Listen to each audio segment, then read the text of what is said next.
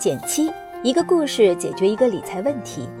在公众号搜索“减七独裁，简单的减，七星高照的七。关注后回复“电台”，请你免费看书。今天我们故事的主题是讲算计，越会算计，工作越好，收入越高。你相信吗？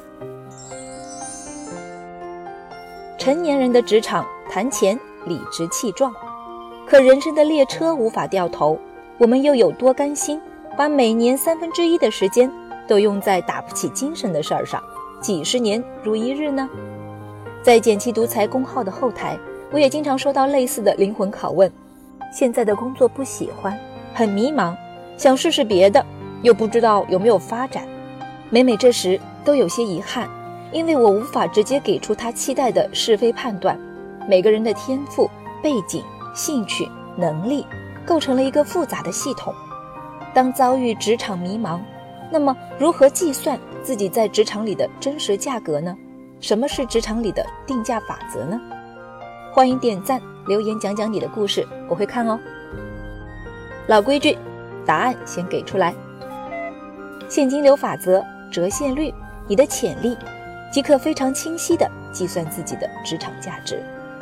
听上去很难吗？没关系，我会慢慢解释的。定价法则一：现金流。你创造的价值，不看苦劳，算功劳。几乎每个公司都有这样的人，勤勤恳恳，无功无过，直到有一天他们离职或被辞退了。你猜结果会怎么样呢？我的朋友小 F，文笔不错，工作兢兢业业，但总是抱怨自己怀才不遇，几次旁敲侧击提加薪也没成。仔细一问。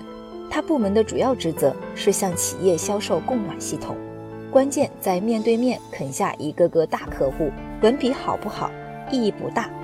后来他主动离职，换到了新媒体行业，果然成为了核心骨干，收入大涨。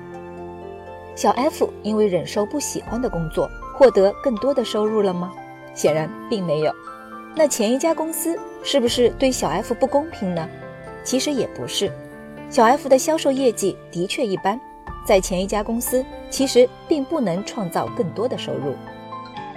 定价法则二：折现率。用你的风险，你会掉链子吗？先问个小问题：在最会算计的金融世界里，为什么未来的钱没有现在的值钱呢？一个非常直接的原因是风险。你想啊，有人说一年后再给你一百块，肯定没有现在拿一百块安心。为了补偿这个不安心，明年就得加上利息一起给。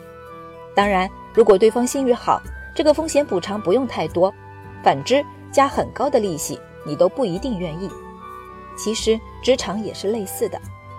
我的朋友曾分享过这样一个案例：他曾经在国内顶尖的金融公司工作，一次市场部门大换血，来了一个经历丰富的小领导，但合作过后和预想的相差很多。且不说工作能力，还频频给他挖坑。最近他告诉我，公司准备裁掉百分之二十的人，这个小领导立刻中枪。表现不达预期，没什么可多说的，他一点都不觉得惊讶。也许短期你可以有学校、简历、熟人推荐的光环，让公司觉得你有很高的价值，但长期来看，你创造的价值到底是意料之中，还是大跌眼镜？终究会如实反映在你的价值上。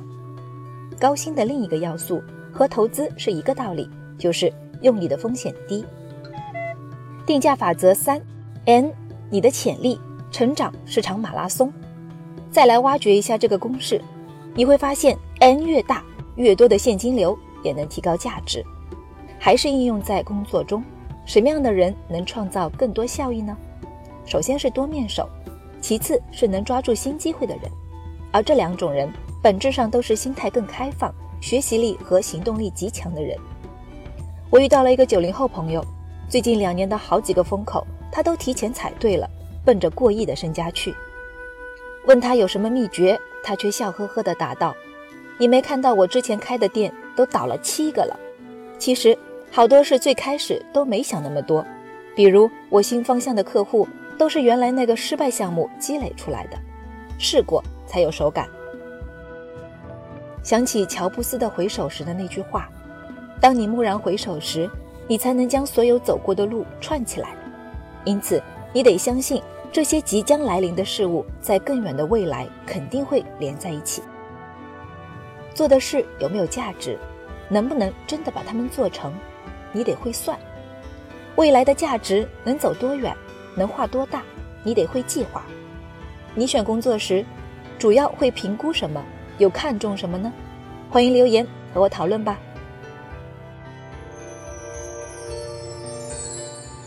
好了，今天就到这里啦。右上角订阅电台，我知道明天还会遇见你。微信搜索并关注“减七独裁，记得回复“电台”，你真的会变有钱哦。